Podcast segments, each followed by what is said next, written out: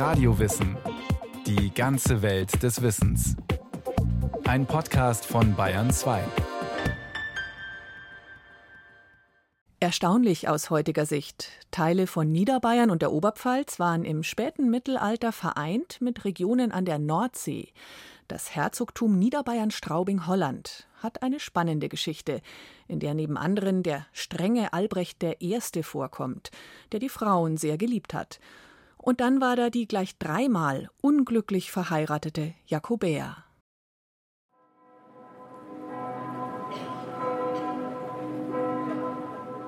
Straubing gehört zu den schönsten Städten Bayerns. Das prächtige Herzogschloss, die spätgotische Basilika, der mittelalterliche Stadtturm. Straubing ist ein Juwel, dessen Glanz aus dem 14. und 15. Jahrhundert stammt.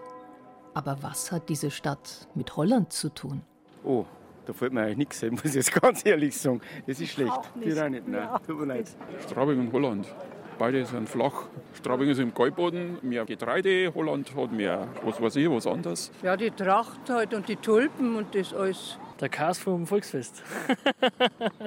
Sonst nichts. Vielleicht eine Partnerschaft? Oh, haben die nicht einmal zusammengehört? Wir waren noch mal holländisch, oder? Genau. Lecker Flatsche. Die Straubingerin hat recht.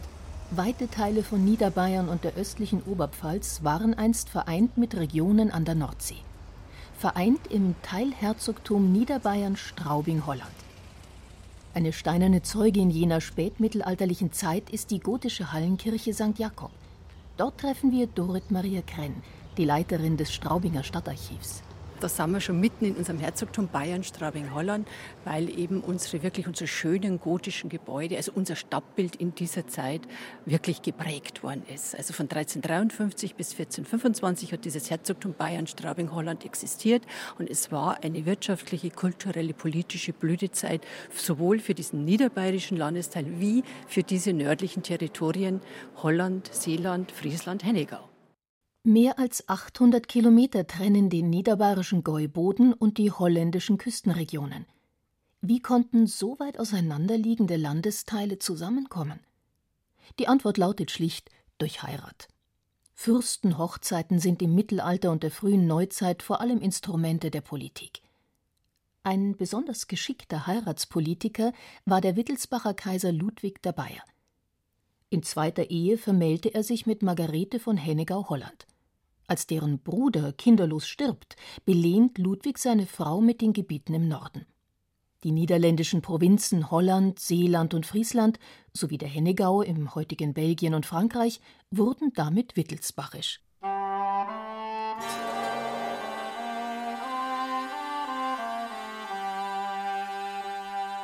Auf Kaiser Ludwigs Tod folgen politisch turbulente Jahre. Seine Söhne teilen nicht nur Ober- und Niederbayern, sondern auch Niederbayern selbst. Stephan II. erhält Niederbayern Landshut. Wilhelm und Albrecht I. werden Herzöge von Niederbayern-Straubing. Dazu gehören auch die Territorien an der Nordsee. Es dauert nicht lang, bis die Straubinger Herzöge ihr Hauptaugenmerk auf diese holländischen Provinzen richten. Den Haag wird ihre Hauptresidenz, Straubing nur mehr Nebenresidenz. Die zentrale Figur ist Herzog Albrecht I., also der Sohn von Ludwig den Bayern, der eben äh, zunächst in, in Straubing eigentlich die Herrschaft nur antreten hätte sollten, während sein Bruder Wilhelm in den äh, nördlichen Territorien herrschen sollte. Aber der hat dann einen Schlaganfall gekriegt, ist als de Dolle Graf ist er in die holländische Geschichte eingegangen und unser Albrecht hat dann das Gesamtherzogtum sozusagen regiert und zwar fast 50 Jahre lang und hat hier wirklich ein europäisches ja, Herrschaftssystem aufgebaut. Herzog Albrecht I. hat es anfangs nicht leicht. In den politisch unruhigen Niederlanden kommt es dauernd zu Adelsrevolten. Der niederländische Historiker Dick de Boer hat Albrecht deshalb einen Löwen in der Schlangengrube genannt. Die Schlangen, das waren damals zwei Adelsklicken, die sich vehement bekämpften. Die Hoogs und die Kabeljaus. Woher diese eigentümlichen Namen von den Haken und den Fischen kommen, kann nicht mit Gewissheit gesagt werden, meint der Straubinger Historiker Markus Retze. Der Theorie nach waren die Hoogs Anhänger des alten Adels, während die Kabeljaus aus Bürgern der jungen, aufstrebenden Seestädte bestanden. Albrecht hat es dann geschafft, die beiden Adelsklicken eher zu versöhnen. Er hat eine Amnestie eingeführt. Es durften auch von seinem Bruder des Landes verwiesene Mitglieder der Huxner Kabeljau's wieder zurückkehren. Albrecht hat sich auch bemüht für die führenden Positionen in den Niederlanden, sowohl äh, Vertreter der Kabeljaus als auch der Hux einzubinden und zwar möglichst in gleicher Zahl, damit sich keine Seite vernachlässigt fühlt. Herzog Albrecht I. wird als starker und gerechter Herrscher beschrieben. Er erkannte die politischen und wirtschaftlichen Möglichkeiten seines neuen Herzogtums, ohne dabei sein niederbayerisches Stammland zu vernachlässigen. Das südliche Territorium erstreckte sich als 150 Kilometer breiter Streifen zu beiden Seiten der Donau, von Kelheim bis Scherding und von Furt im Wald bis Dingolfing. Fernab vom Fürsten musste dieses Stammland klug verwaltet werden, sagt die Straubinger Archivarin Krenn. Ein Herrscher ist nur so gut, wie gut sein Personal ist. Und hier hatte Albrecht I. ein gutes Händchen, indem er sich wirklich gute Leute ausgesucht hat. Der Landgraf von Leuchtenberg zum Beispiel als Pfleger hier in Straubing oder der Rappner von Mauren, ein Geistlinger, den er eben als sozusagen seinen höchsten Sekretär dann in die Niederlande holt. Also das ist ganz wichtig. Er hatte gute Leute. Der Lehrer und Historiker Markus Retzer hat seine Doktorarbeit über die Verwaltungsstrukturen des Herzogtums Niederbayern Straubing-Holland verfasst. Den Aufbau dieser niederbayerischen Verwaltung beschreibt er so.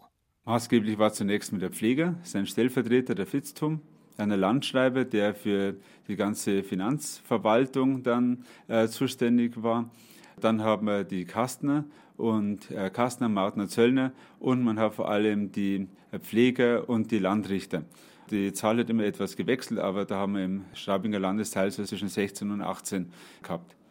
All diese niederbayerischen Beamten bekamen ihre Anweisungen direkt aus Den Haag. Vom Herzog selbst, der Briefe schrieb, die dann bei den Straubinger Ratssitzungen verlesen wurden.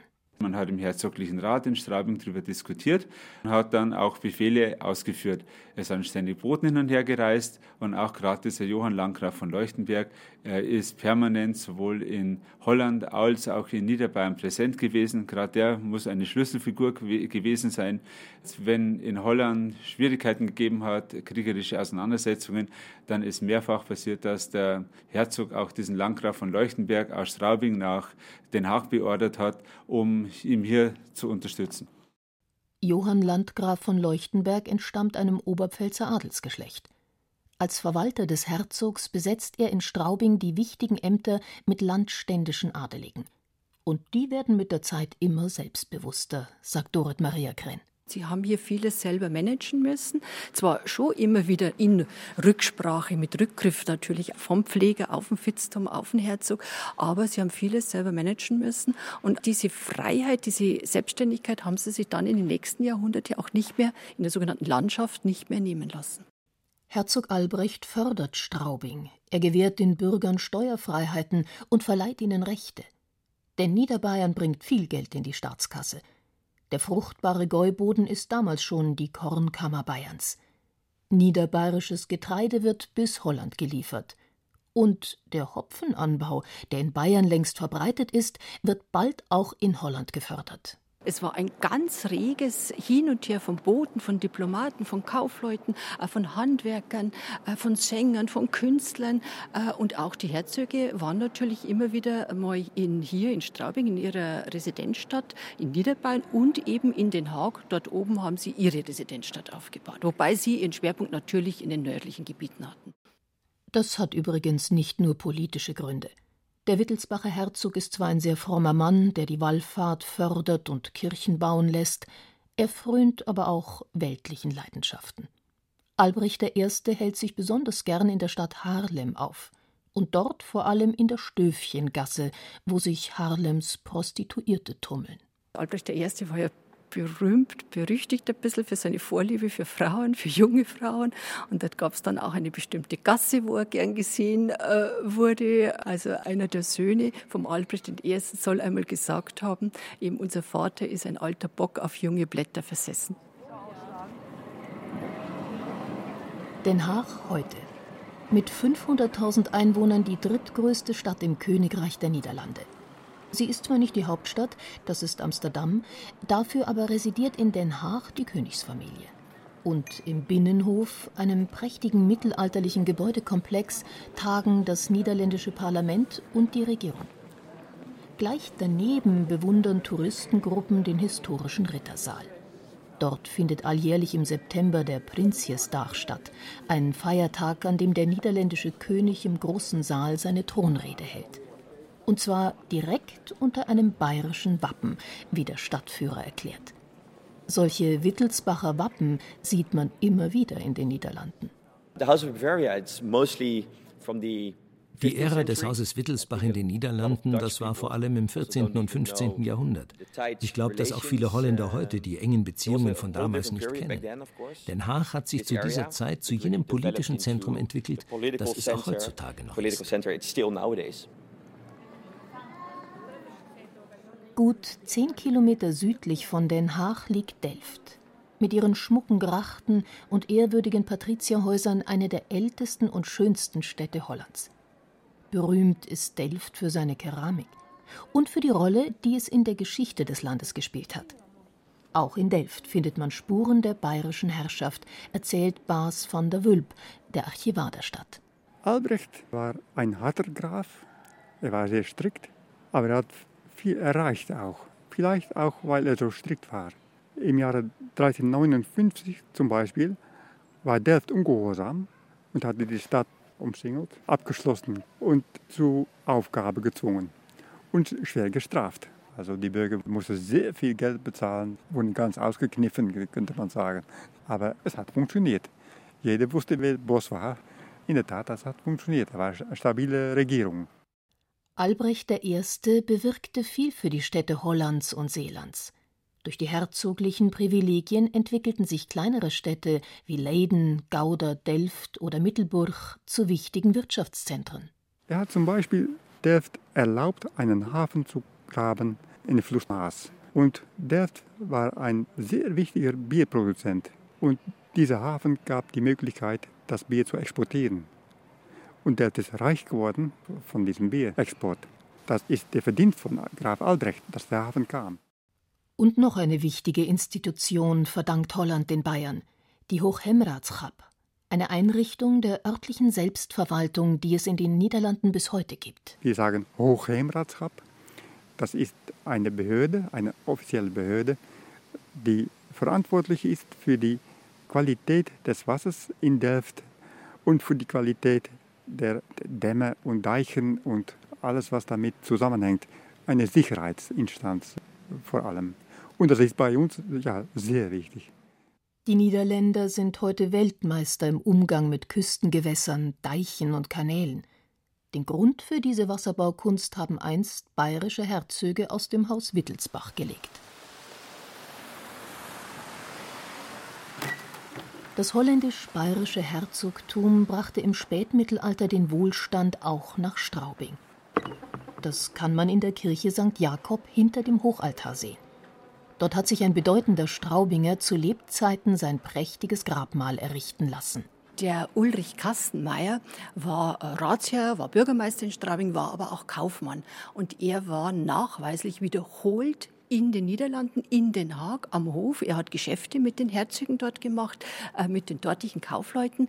Und er hat sich hier auf seinen Grabstein in seiner Kapelle in St. Jakob nicht in irgendeiner niederbayerischen Kaufmannskleidung darstellen lassen, sondern in der burgundisch-holländischen Bürgersmode. Und was das Besondere ist, ist eines der größten Kunstwerke, das wir in Straubing haben, dieser Grabstein. Der Entwurf wird nämlich den Jan van Eyck zugeschrieben. Also dieser große holländische Künstler war nämlich am Hof der Herzöge von Bayern, Straubing, Holland in Den Haag und dort ist er wahrscheinlich eben unserem Ulrich Kastenmeier begegnet. Aber nicht nur wohlhabende Kaufleute reisten hin und her, sagt die Archivarin Krenn. Die Landschreiberrechnungen, die damaligen Bilanzen für den Landeshaushalt zeigen, dass sich zum Beispiel ein Goldschmied aus Seeland in Straubing niedergelassen hat, dass Pfeifer aus Holland im Herzogschloss Musik machten und niederbayerische Adelige in den Niederlanden die marode Verwaltung reformierten. Und manchmal machten sich sogar ganz einfache Leute auf den weiten Weg nach Holland. Wir wissen zum Beispiel von einem armen Bauer, wie es in der Quelle steht. Also ein armer niederbayerischer Bauer, der sich ungerecht behandelt gefühlt hat von diesem ja, Stellvertreter des Herzogs hier und der sich auf den Weg gemacht hat. Der ist nach Den Haag gegangen und hat sich beim Herzog in Den Haag beschwert. Und dort hat der Herzog ihm dann Gerechtigkeit gegeben. Ein ganz normaler niederbayerischer Bauer. Aber wie haben sich die Menschen damals eigentlich verständigt? In welcher Sprache unterhielt sich ein Straubinger mit einem Holländer? Also die haben sich teilweise mit Dolmetschern unterhalten, die wissen wir, die hat es gegeben, die finden sich in den Landschreiberrechnungen wieder, aber Sprachhistoriker sagen auch, dass auch das Verständnis sozusagen von Mann zu Mann zwischen diesem Mittelhochdeutsch, Frühneuhochdeutsch zu Mittelniederländisch, Niederländisch, dass das funktioniert hat, dass das eigentlich gar nicht so schwer war. Nicht ganz so einfach war die Sache mit dem Verkehr zwischen Straubing und Den Haag. Ja, die waren teilweise bis zu drei Wochen unterwegs, also zu Pferd, zu Wagen. Man hat natürlich Passierscheine gebraucht. Es ist ja durch viele kleine Herzogtümer, Grafschaften, also Herrschaftsbereiche gegangen. Äh, war auch nicht ungefährlich. Es hat Plünderer gegeben. Selbst unser Herzog Albrecht ist mal gefangen genommen worden vom äh, Herzog von Jülich auf diesem Weg. Aber es hat funktioniert und es sind auch Waren transportiert worden. Also dass Fische von dort oben nach da herunter transportiert worden sind. Oder Tuche, ganz wichtig natürlich Brüsseler Spitzen, die dann nach Straubing transportiert worden sind. Straubing blühte auf und hatte seit 1376 sogar gepflasterte Gassen. Auf Befehl von Herzog Albrecht I., der wohl keine Lust mehr hatte, immer durch den Dreck zu warten, wenn er seiner Nebenresidenz Straubing einen Besuch abstattete.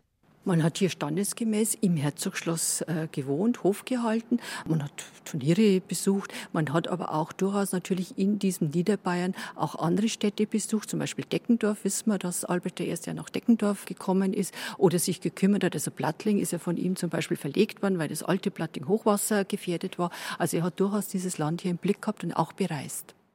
Nicht nur mit Hochwasserbekämpfung, auch mit dem Feiern kannten sich die Herzöge aus. Am Straubinger Hof wurden prächtige Feste veranstaltet.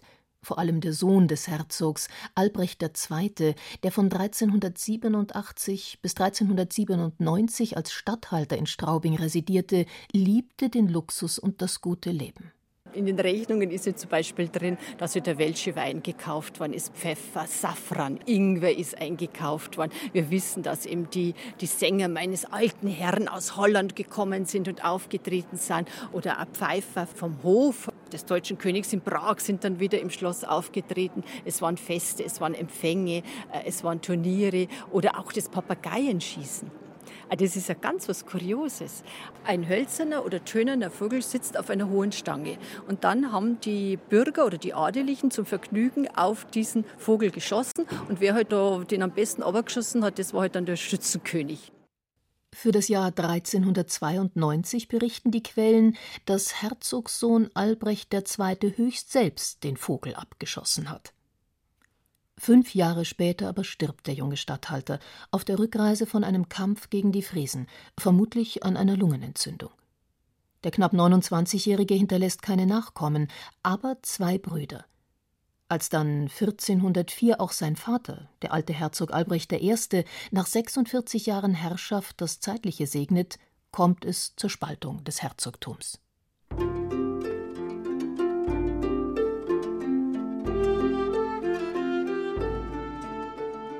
Im niederbayerischen Süden wird der jüngste Herzogssohn Johann III. neuer Landesherr. Den niederländischen Norden bekommt der älteste Wilhelm II. Auch er ist ein ehrgeiziger und prachtliebender Herrscher, der das Machtspiel seines Vaters fortführt. Allerdings nicht lange. Wilhelm II. stirbt 1417 ganz überraschend an den Folgen eines Hundebisses. Das Erbe soll seine 16-jährige Tochter Jakobäa antreten – die wird zwar vom holländischen Adel unterstützt, hat aber gefährliche Gegner. Ihren Onkel Johann III. zum Beispiel, einen skrupellosen Machtpolitiker. Und ihre Cousins, die Burgunderherzöge. Auch sie sind scharf auf das niederländische Erbe. Der darüber entstehende Streit, sagt Dorit Maria Krenn, läutet das Ende des Herzogtums Niederbayern-Holland ein. Also es scheitert am Aussterben dieser Dynastie in der männlichen Erbfolge, was ja hier in Bayern gegolten hat, für Niederbayern gegolten hat. In, Im Norden, in Holland, hat auch, ist auch die weibliche Erbfolge anerkannt worden, das war die Jakobäer. Also es hat eine weibliche Nachfolgerin gegeben, aber dort hat es dann gescheitert an der Machtgier, sage ich jetzt einfach mal als Frau, an der Machtgier ihrer, ihrer Cousins, nämlich der Herzöge von Burgund, die dann diese Frau bekämpft haben und sich ihr Herrschaftsreich einverleiben wollten. Ein Frauenschicksal im Mittelalter. Als Jakoba von Beieren ist Jakobäer in den Niederlanden heute noch sehr beliebt. Viele Straßen sind dort nach ihr benannt.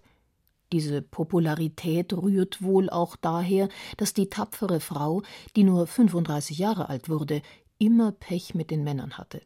Viermal war sie verheiratet, dreimal aus rein machtpolitischen Gründen und daher unglücklich. Erst in Gefangenschaft, Ihr Cousin Philipp von Burgund ließ sie verhaften, findet Jakobäer ihr großes Glück. Sie verliebt sich in ihren Bewacher Frank von Borselen. Damit sie ihn heiraten kann, verzichtet sie auf ihre Herrschaftsrechte. Der Stoff, aus dem historische Dramen sind. Ein bisschen Liebe und ganz viel Kabale. So wurde zum Beispiel 1425 in Den Haag Jakobäers Hauptgegner, ihr Onkel Johann III., ermordet. Die Seiten seines Gebietsbuches waren mit Gift bestrichen. Wer hinter dem Mord stand? Am Ende gar Jakobäer? Wir wissen es nicht, aber sicher ist, mit Johann III. stirbt das Herzoghaus Niederbayern-Straubing-Holland in männlicher Linie endgültig aus. Vier Jahre später, 1429, teilt der Kaiser das Herzogtum auf. Die Gebiete um Straubing schnappen sich die Herzöge von Bayern München, Bayern Landshut und Bayern Ingolstadt. Und in den niederländischen Provinzen? Da herrschen nach Jakobäers Machtverzicht fortan ihre Cousins, die Burgunderherzöge. Die 75 Jahre währende wittelsbachische Herrschaft über Niederbayern Straubing-Holland ist damit zu Ende.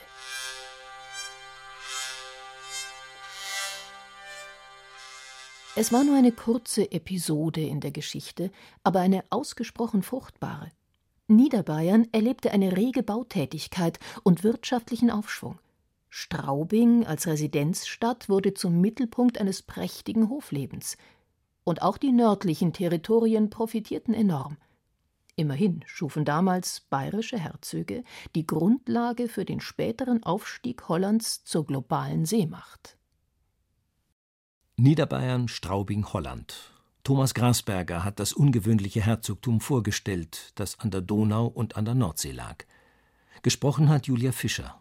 Ton und Technik Christine Frei. Regie Axel Wostri. Redaktion Thomas Morawetz eine weitere Podcast-Folge von Radio Wissen.